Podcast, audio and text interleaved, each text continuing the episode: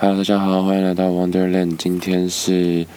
二什么二月 七月十二号的早上十点零二分，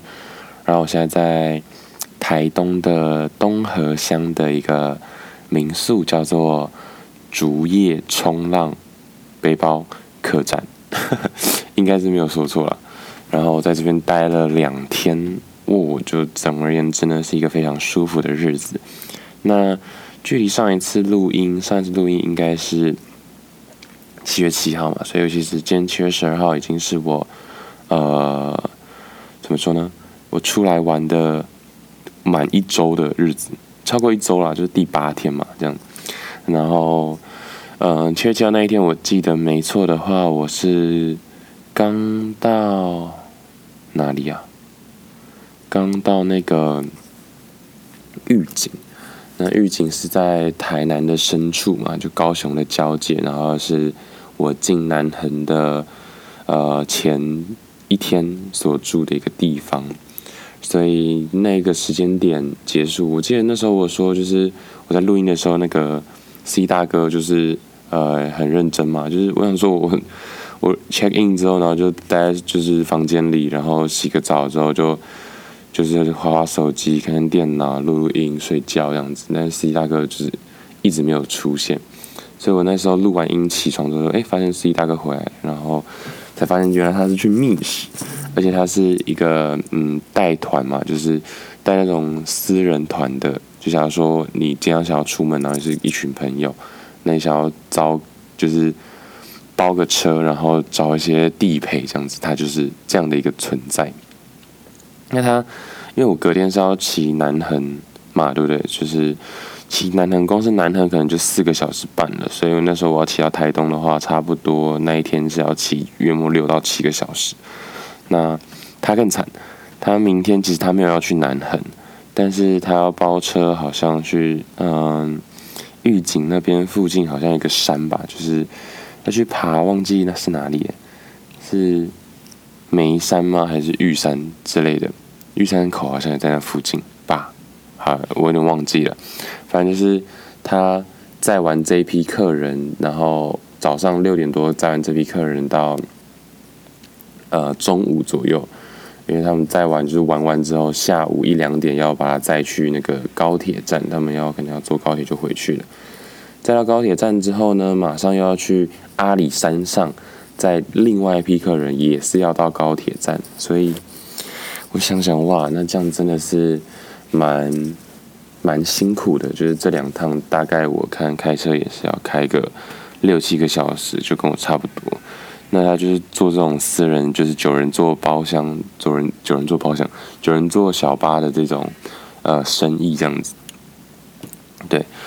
那他看到我就是会跟我聊聊天嘛，然后就说哦，你环岛啊，然后他就。他就分享了一下他此生唯一一次的环岛是在十年前刚离婚的时候，所以我就大概听了一下他整个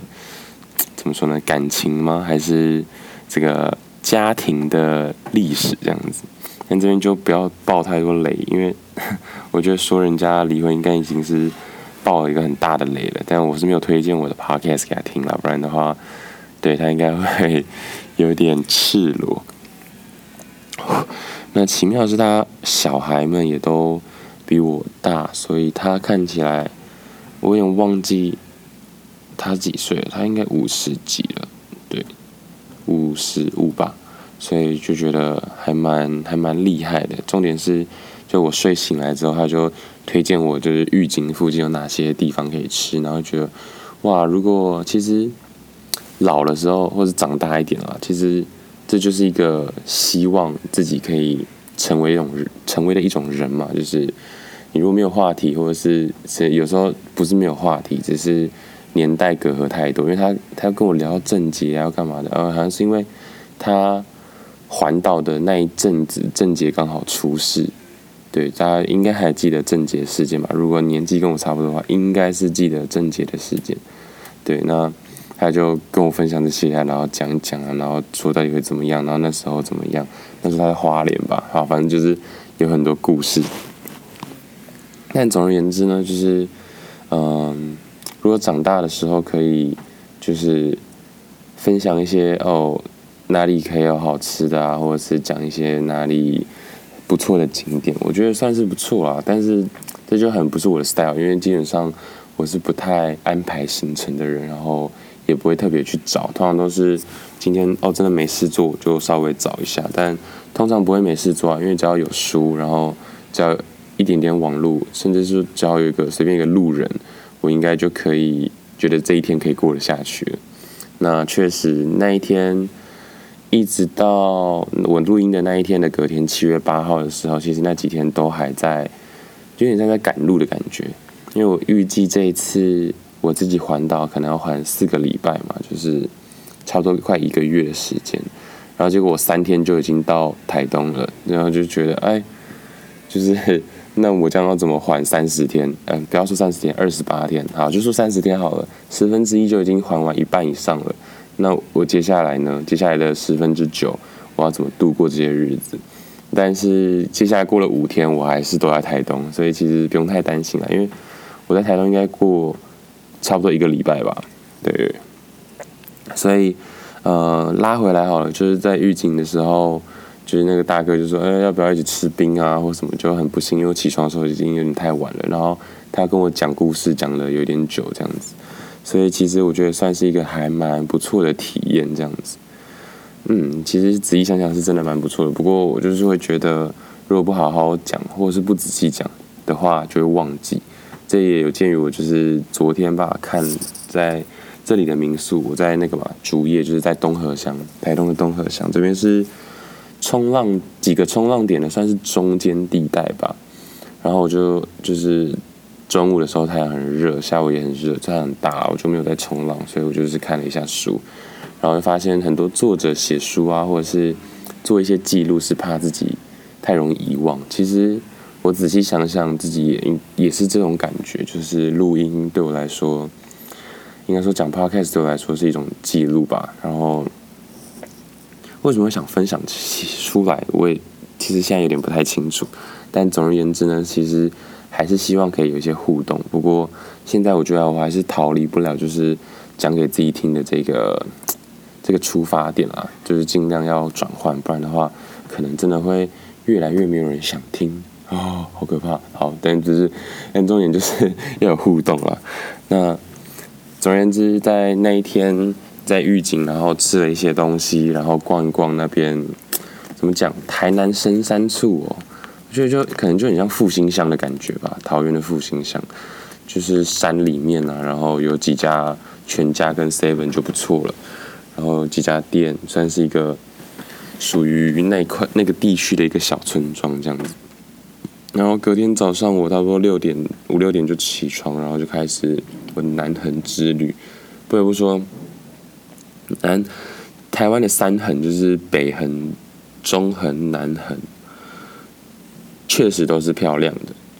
那我觉得最漂亮的是中横，我不知道为什么，可能是因为五岭啊，可能是因为太鲁阁啊，可能是因为这些很很怎么讲，很险峻的呃风景跟地形吧。那这三段其实都还蛮凉的，当然我觉得北横应该算是最最舒服，因为北横其实没那么高，我自己的感觉，因为我没有特别去查，但。北横就没有那么高，可是它的两边的树都遮蔽的非常好。那中横就是到很高的地方之后开始没有遮蔽了，跟南横一样。可是因为够高，所以其实也都是会蛮凉的。但像我这次骑南横的时候，就骑到有点发冷，就觉得哦，真的是该带的没带，不该带的带一堆。对，所以这一次又有一个就是比较深的一个体悟，就是嗯。我觉得我行李还可以带的再更少一点点，可能甚至就长的遮阳保暖的一套，然后不行遮阳的一套，然后保暖的一套，然后睡觉的一套，这样应该就够了，对吧？所以现在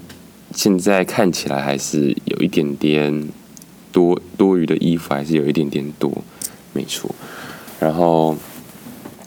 骑了南横之后，就会看到很多骑士嘛，因为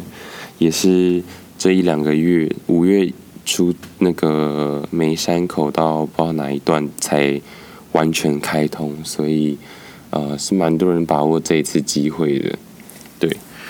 所以看到蛮多重机骑士啊，然后也是很多游客这样子。我觉得应该算多，对，但是在预警的时候没有那么多，可能会想要住在那里的人，住在口附近的人，应该就只有骑车的人吧。不过我这次也是有遇到了，其实后来有一个房客也还有他有进来，大概在晚上八九点的时候进来，然后他是从台北出发，一天就到预警了，超级扯，是骑了十二个小时吧，从台北。一天就到台南深处，要知道我那时候是先到新竹一个小时，到台中两个小时半，然后再到彰化两个小时半，然后再到台南深处就预警，大概六个四五个小时，所以他他就是一天十二十三个小时一次把它骑完这样子，我觉得是蛮有毅力的啦，因为你要知道骑车也不是骑车，你等于说坐在那上面。十几个小时，但他就是还了好几次。他说南横他已经骑了三次了，所以呃好 OK，对，很夸张，我不知道他到底是多爱，对，但后来就没有跟他多聊，因为他感觉也很也很累这样子。所以其实到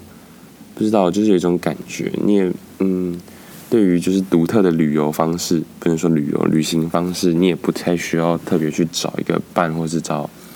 呃，三五好友一起来，因为你在路上就会发现或是遇到一些志同道合的人。那骑过南横之后呢，我就到池上啊、关山那附近，然后我就跟爸妈还有姑姑就是会合，所以等于说我那几天又开始住在姑姑家，就又开始省钱了，然后吃了一些嗯小时候。会跟姑姑一起吃的点啊，或者是算是一个怀旧之旅吧。怀旧吗？就是是比较久没有一起相处的长辈，应该说亲戚。那这个亲戚呢，也是，嗯，呃，怎么讲？哎，怎么讲呢？就是算是友好，可是就真的很很少见面啦，因为毕竟也是离得有点远。然后跟爸妈一起玩啊，也很久没有跟爸妈这样子。像这样子出游了，所以，嗯、这两天呢，就是聊聊天、吃吃饭，然后走了各种国家公园，对，所以其实这两天没有比较不晒，反而又更晒了一点，因为那种说，哎，应该没有干嘛吧，就被抓去爬山，然后就很可怕，所以他去爬山呢，就你骑车的时候，你知道会被晒，所以你会全身包紧紧，但是你。出门你不知道干嘛，但就突然被抓去爬山，爬山你就是会被晒得很惨，对，但是也真的到这种地方也是我不太会找这种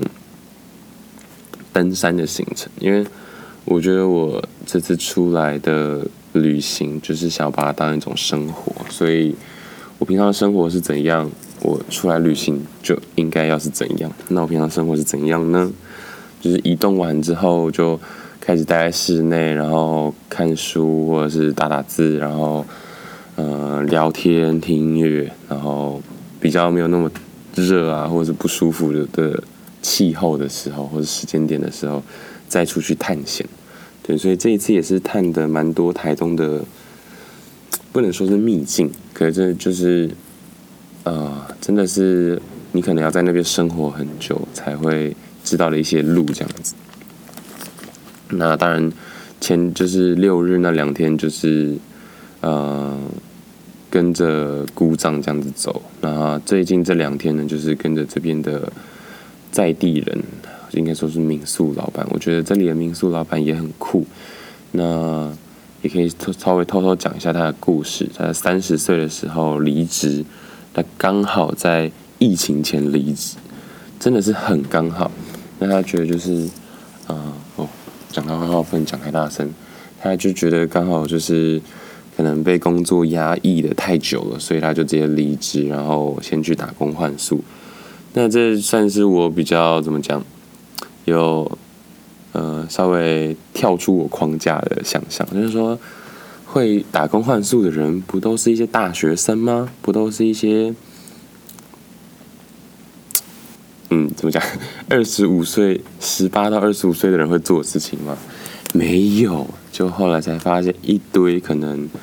三十几也都有大有人在，就是其实是蛮多人在转职或者是呃一个人生重大转变，想要稍微有点放空的时候的阶段会做的事情，所以我觉得 OK 也这样子。我之后如果可能我也是老大不小的时候，现在已经老大不小了，但老大不小时候去打工换宿，好像也不是那么。呃，那么羞羞不是说羞羞，那么不堪的事情，好，不要说不堪啦，这样真的是用词真的要稍微调整一下。不过就是还蛮厉害的，然后这好像是蛮正常的事情，因为之后，嗯，民宿老板也是不是说民宿背包客栈的老板也是认识蛮多人的，那他其实也算蛮年轻的，但他的朋友群呢，也都是，呃，对。就是比我想象中的还要再年长，但是不是很不是很年长啦，可是就是哦这个年纪，然后也都还是各种到到处打工换宿啊，然后偶尔打打工这样子。那自己开自己开背包客栈，其实真的还蛮不容易的。他其实有分享一下，就是他为了开这间民民宿呢，不是民宿，不是说民宿，背包客栈，也把他的积蓄积蓄都花光了。哇，这真的是。这应该不是物以类聚吧？我怎么遇到这种人？没有，就是，嗯，就是工作了可能六七年、七八年，应该算是七年吧。然后又把自己的积蓄全部花光，然后现在开的这间背包客栈，又因为遇到疫情啊，然后怎么样，所以他偶尔还是要出去打打工。那当然，这民宿呢，还是会有一些他自己请的小帮手，就是打工换宿的小帮手来来打理这样子。对，那其实我也在想，为什么我没有想到呢？这个月其实也可以找呃打工换宿来做一做。其实我真的没想到诶，因为其实嗯、前几年大学的时候就有想说要打工换宿或是打工换证，但是后来就因为打工换宿机会成本太高了嘛，就是你可能就没有办法去打工啊，或者是去多赚一些钱，然后去存钱之类的，然后就变成。我我我我的形我跟他们的形容是这样，就是后来就变成，后来就是先打工，然后再住宿，就不打工换宿，就是打完工之后有一点钱就直接拿来住宿，这样子不是不错嘛？但其实，嗯，确实是各有利弊啦。但打工换宿的一个好处就是，你会强迫在一个点，然后生根，然后跟这边的人认识，然后跟一些人的 bonding 就连接会更好一些些。对，但。之后会不会有办法？我不知道，因为我觉得以这种流浪的性格的我来说呢，会会想要一直移动，然后会想要不要有那么深的连接。对，这种这种很矛盾啦。但不是说不不想要，只是说会觉得有点负担。因为如果你真的遇到我是觉得频率很对的人的话，你也不需要那么多时间，就会有一定的连接。但是遇到频率不对的人的话，你再多的时间就还是不会有连接。我的我的概念或是说我的观点大概是这样，所以不需要一定要在某个地方要花多少时间。不过确实有些人一定是这样，就是因为你会在这边待的比较久，因为你会啊、因为你跟他相处了比较多的时间，所以慢慢的会有一些比较深入的呃交流这样子。所以其实。都试试看啦。其实我自己是希望我都都试试看，不过以目前的观点来说的话，可能好像不太需要。对，那希望啊，之后有机会的话，还是挑战看看，可能待个两个月，还蛮难想象的。对，因为我现在所想象的我的自己的旅行的话，都是移动移动，像现在这种一个地方没干嘛，然后也住个两三天，我觉得是。啊，也不是，也不是特例啦。可是这一次是真的没在干嘛，就是哎，小帮手你们要干嘛？或者是旁边的邻居，或者是民宿老板要干嘛？然后就跟着干嘛？然后就我还是有去做冲浪嘛。不过他们也想冲浪，他们也很喜欢冲浪，所以就是一起一起玩水这样子，然后一起去吃饭，一起去采买食物。那我明明没有待这么久，但就陪他们去逛啊，看他们平常会想要怎么买这样子。对，所以这是一个比较有趣的地方。也就是说，这几天其实应该有很多时间可以录音或写文字啦。不过我就是一直在呃岸边啊，对，我就是在岸边找一个阴影处啊，然后坐在那边听音乐，然后看海，看两个小时吧。我记得刚来东河的时候，因为那时候还没有办法 check in，我就在海边看了两个小时的海，然后就吹海风，是真的蛮舒服的。然后有。有室内的位置之后呢，就会带着一本书到阳台吹风、看书、听音乐。然后这里的晚上很厉害，但是最近这两天因为月亮太亮了，所以星星就没，星空就没那么美。对，所以这是这两天的一个小小的遗憾。应该这几天都是一样啊，因为这几天都没什么云，然后月亮又接近满月过后一点点，所以整个月亮就还是很大这样子。那，所以才会让就是整个星空没有那么那么完美，不过也已经很不错了。哦，这也，就是这也让我跟因为跟这里的就是老板聊天啊，或者说跟其他当地人一起聊天，也多了一个我自己觉得我的 to do list 一定会想做的。就除了像这样子，就是直接住下来，然后好好的冲浪以外。另外想做的就是他们说他们也呃，这里的民宿老板也还没有做到，就是在月光下冲浪，也就是说夜冲，夜冲但不是冲山是冲浪。那我觉得哦，好像真的不错，因为其实你发现在完全没有光害的地方，月亮又这么亮的话，其实就已经很亮了，是真的很亮。我怕大家如果在在都市的话，应该很久没有这种感觉了，因为因为你真的很难找到。没有光害的地方，对，然后天气又是好的，因为在台北没有光害的地方，很晚的话，大概就是阳明山上了吧，就是一些山上。但是山上的话，台台北的天气又很常有云雾这样子，所以就还是会各种干扰，而且远处一定会有光害，那不算是光害，可是那就是一个夜景。但是在这边的话，因为民宿就在海边，然后看过去就是。很宁静，很深，不能说啊，对那种宁静就是海浪的声音，很很深沉的一种感觉，就是很沉稳的海这样，然后都完全就只有月光跟星空的亮度的时候，就觉得哇，这时候的月光真的就是晚上迷路的人的一个指引，然后如果能在这样的环境下冲浪的话，一定超级爽，对。所以这就是我新的一个 to do list，但是因为现在冲浪的能力也没那么好，所以就先先不要，呵呵，等真的很会冲的时候，有办法，应该都是有办法。就是其实就是人多一点点，可以互相照应的时候来做这件事情，现在应该就是有办法做了。但是真的在月光下冲浪，我现在想都觉得好赞哦，因为你不用怕晒，然后。看他怕一点冷啦，就是穿的薄一点的防寒衣这样子，然后就在月光下冲浪，一定也没什么其他人啊，就是一些当地人。但在台东冲浪的好处就是，其实，嗯，一个是因为我住这里嘛，所以就可以很早去，然后下午再去一下，就完全可以避开人潮。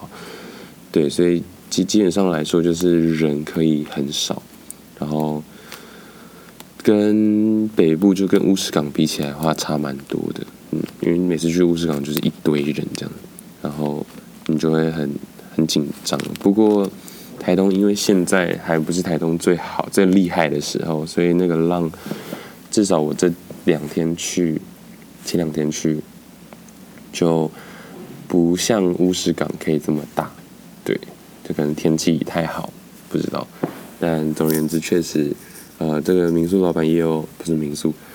背包客栈的老板呢，也有稍微提醒我一下，就是现在能量可能还没有那么高，但在十月、十一月的话，能量就会非常的高。然后那时候就是台东就是台湾的冲浪圣地嘛，甚至有我不知道大家知不知道，应该不知道，但就是台东其实是国际赛事都会来，就是在开放疫情前开放的时候。是很多外国游客会特地来台东冲浪了，不是乌石港嘛？其实乌石港没有看到太多的外国人，在台东才会看到比较多外国人，为了浪而来的外国人。对，所以这也是未来有机会在国外流浪的时候我会找的一个点，所以就是结合一些自己的兴趣，然后让自己在国外的时候比较有目的性、方向性啊，不能说目的，就是比较有方向的去去移动这样子。对，所以就是潜水啊，然后冲浪啊，然后音乐啊、酒啊、黑胶啊这些。都是我觉得一些很好的元素，在旅行的过程中可以稍微留意一下。没错，